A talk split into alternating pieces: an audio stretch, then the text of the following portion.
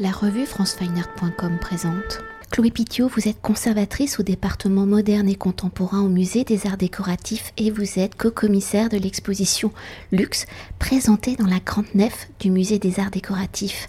Alors dessinant une des histoires possibles du luxe, l'exposition à travers 100 œuvres proposant un parcours chronologique et géographique a pour volonté, par les matérialités des objets présentés, de définir la notion du luxe, de montrer l'importance de l'imbrication de l'histoire de l'art, de l'histoire des arts décoratifs dans la construction et dans la variation de sa définition où celle-ci change au fil des siècles et des cultures.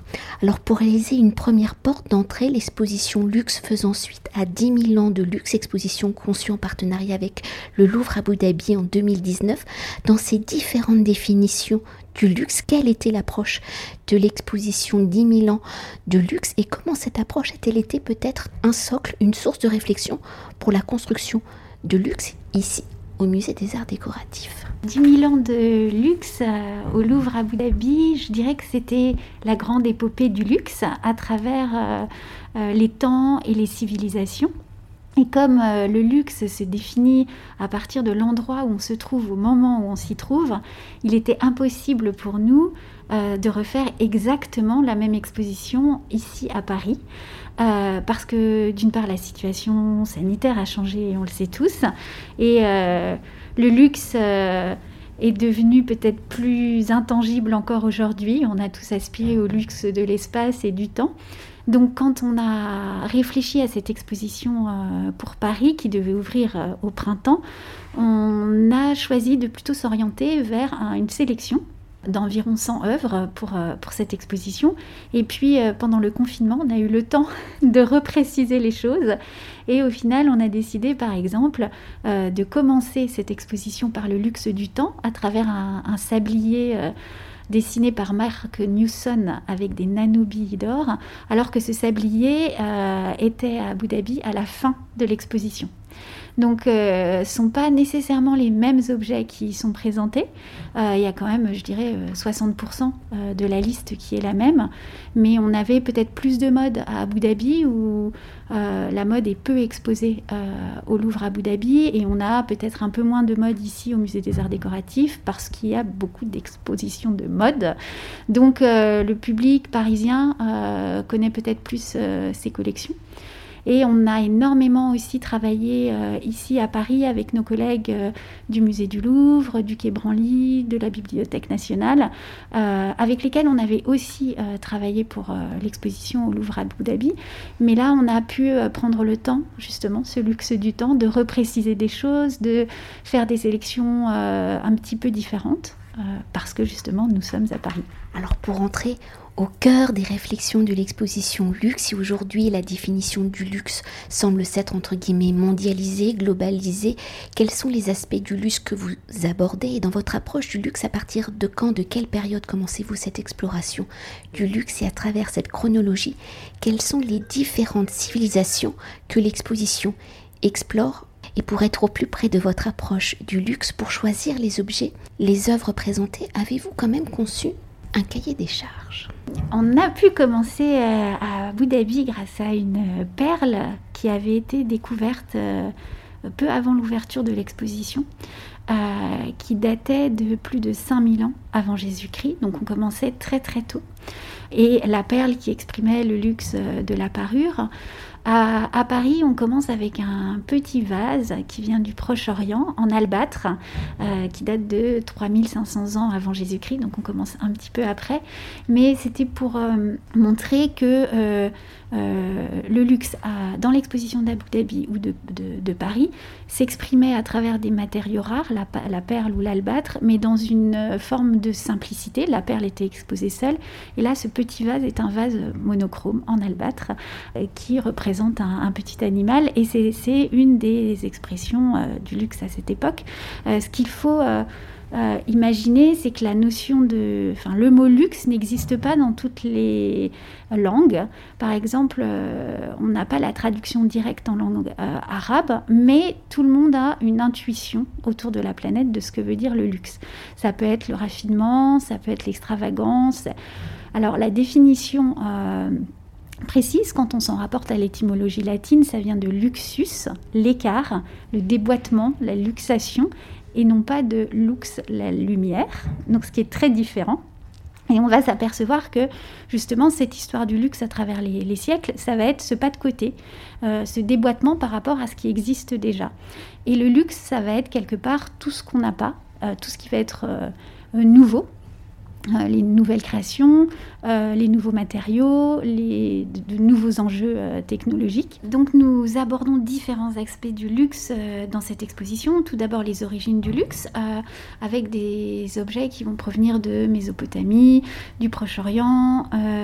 après on a toutes les, objets qu'on va découvrir pendant l'Antiquité, par exemple le trésor de Bosco Real, qui est un trésor qui a été redécouvert au 19e, enfoui au moment de l'explosion du Vésuve, euh, qui regroupait les arts de la table, de la, joaillerie, de l'orfèvrerie. C'était vraiment une pièce extraordinaire qui nous a été prêtée par le Louvre.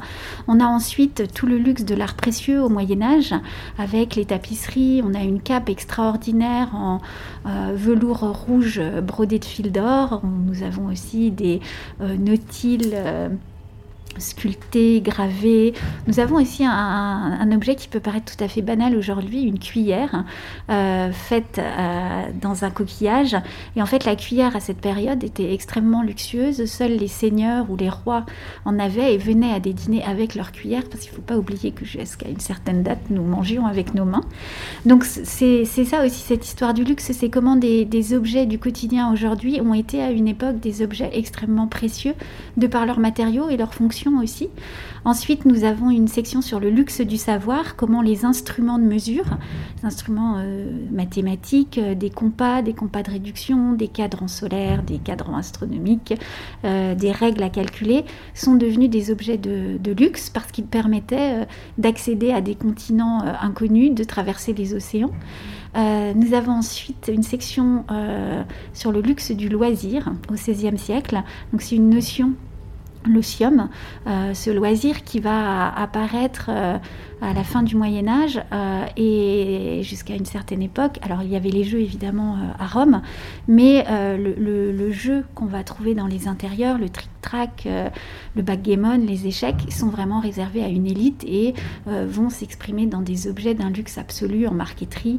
On a un jeu de tarot aussi par exemple extraordinaire prêté par la BNF.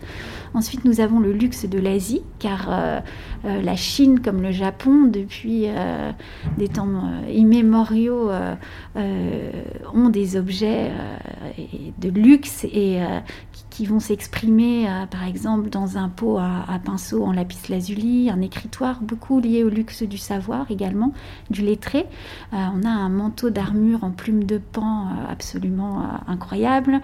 Ensuite, nous abordons le luxe des marchands merciers, qui sont ces marchands qui partent au 18e en Asie, justement, à la recherche du luxe euh, des porcelaines de Chine qu'on va importer en France et qu'on va remonter que ces marchands vont faire remonter par des orfèvres parce qu'elles sont parfois un peu abîmées durant les transports en bateau. Euh, ensuite, nous passons euh, dans les salles du 19e siècle où là, nous consacrons un chapitre aux industries du luxe.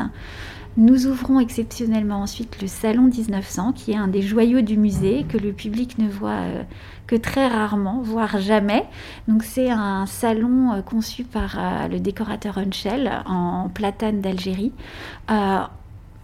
qui est en fait euh, comme une œuvre immersive. On y rentre et le sol, les plafonds, les murs sont parés de vitrines de bois sculptés dans l'esprit euh, totalement art nouveau. Et dans chacune des vitrines, nous avons placé à peu près 200 objets euh, en verre, en orfèvrerie, en marqueterie, qui représentent le luxe à l'exposition universelle de 1900. Ensuite, on traverse le salon des boiseries, où là, on a euh, le luxe des boiseries, qui était aussi à une époque euh, le, must, je dirais, euh, du luxe dans les châteaux. Et puis après, on aborde un nouveau chapitre, on entre dans le XXe siècle, avec la révolution industrielle, et qui va s'exprimer à travers le luxe du voyage, où on va avoir les voitures de luxe, comme une Hispano Suiza de 1925, qu'on a pu faire rentrer dans le musée en démontant les portes du musée. Donc c'est une voiture qui est une voiture de luxe euh, à, deux niveaux pour deux raisons, je dirais, à la fois pour son moteur, qui était un moteur de voiture de course, et puis euh, par euh, la richesse de son intérieur, de sa carrosserie, de ses lignes. Nous avons ensuite le luxe des produits, qui peuvent être le parfum, les épices, le sel. Ce que je vous disais au début de l'interview, le sel qui était un des premiers luxes quand on va commencer à, à mettre des, des épices dans la cuisine, c'est qu'on ne se nourrit plus que pour s'alimenter, mais aussi pour euh, éprouver un moment de plaisir. Et puis après ce luxe des produits, on aborde euh, la fin des années 20, le milieu des années 20, l'art déco, avec euh, des pièces créées par des décorateurs comme Rateau, Clément Mer, Clément Rousseau, avec les matières les plus extraordinaires, le galucha, la laque, les bois exotiques, la soie, le cuir doré travaillé. on présente des silhouettes aussi de Jeanne Lanvin. Et puis, il y a donc après ce summum, je dirais, du luxe euh, dans les matériaux, dans le traitement de ces matériaux et des intérieurs, une bascule, un moment où euh, le luxe ne s'exprime plus par cet écart euh, qui va être dans l'opulence, mais par un, un écart qui va être celui de l'étrange luxe du rien, comme le dit François Mauriac. Et il le dit au sujet de l'appartement que Jean-Michel Franck réalise pour lui en 1931. Et là, Jean-Michel Franck décide plutôt que d'utiliser euh, le galucha, qui est une, peau de, serpent euh, traitée et travaillée, d'utiliser de la paille, de la simple paille. Et il va créer ce qu'on appelle la marqueterie de, paille. Et donc, il va euh, dessiner pour François Mauriac un appartement très sobre, blanc, avec cette marqueterie de paille qui va jouer comme de l'or avec les surfaces. Il va y mettre aussi euh, des lampes, euh, des tables en galucha, mais galucha extrêmement simple, monochrome, qui va être le seul petit reste de l'opulence de l'art déco. Et à partir de ce moment-là, le luxe va prendre euh, des voies multiples, je dirais, jusqu'à euh, se manifester dans euh, le streetwear, par exemple. Comment, par exemple, une créatrice comme Christelle Cochet va reprendre des t-shirts de football qu'elle va découper et associer à des plumes, parce que par ailleurs, elle fait un, travail incroyable de plumassier.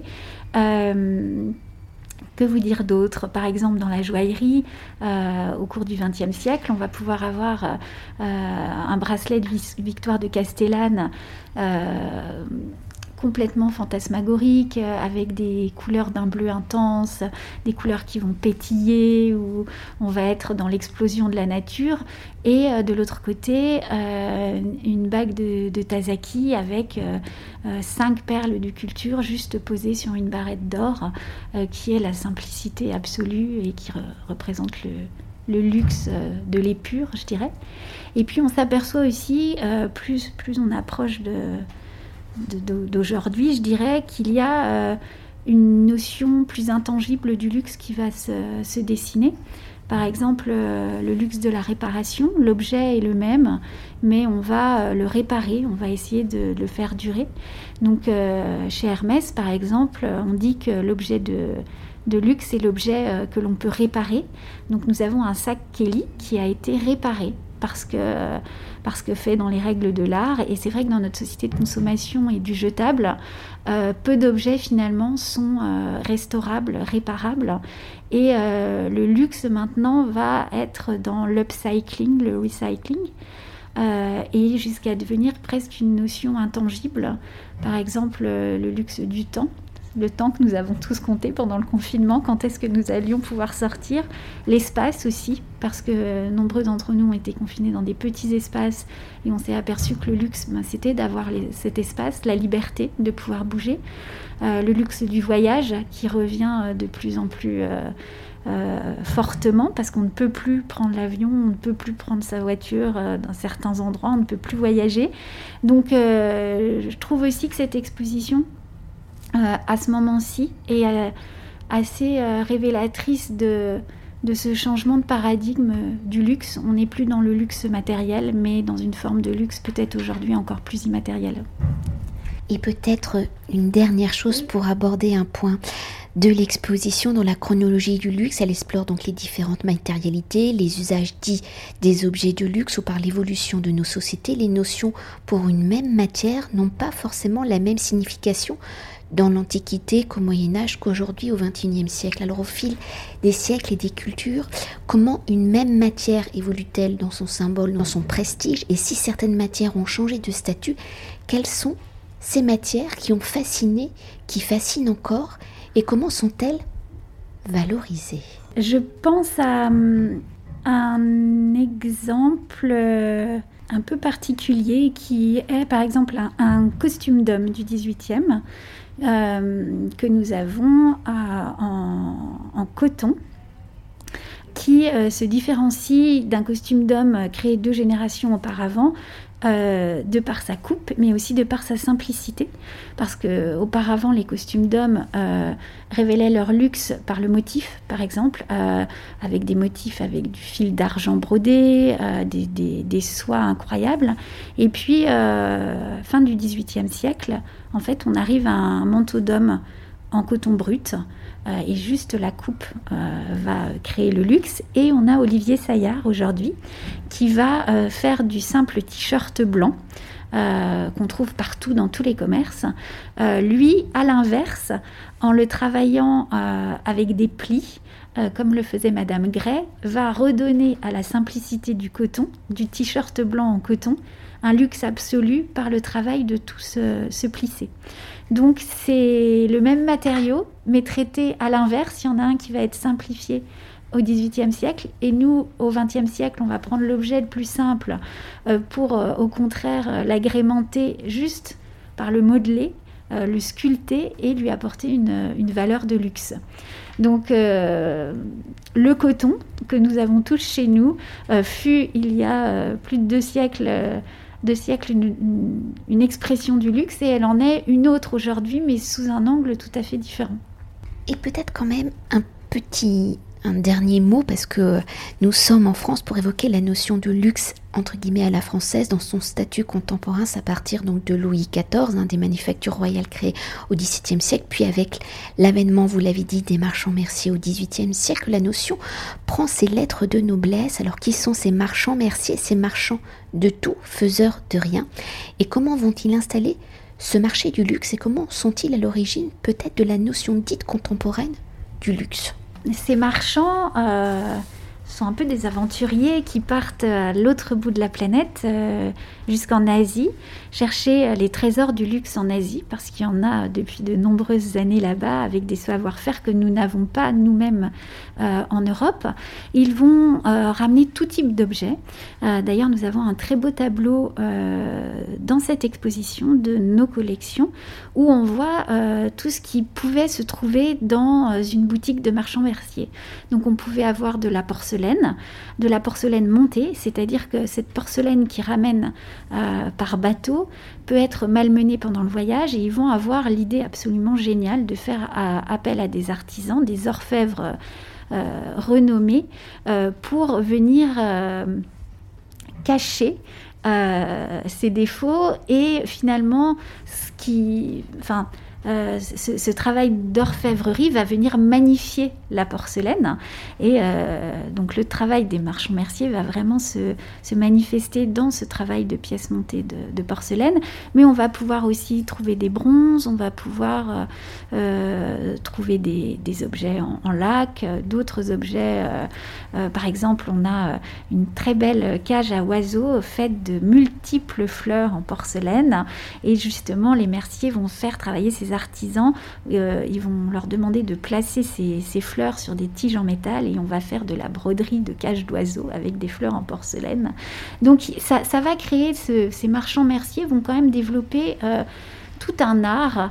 Euh, du, secret presque, euh, parce que quand on démonte ces pièces, on peut lire euh, leur, trajet, leur histoire à travers les océans, et ils vont au fur et à mesure, en faisant travailler tous ces artisans, développer tout un marché du luxe, effectivement.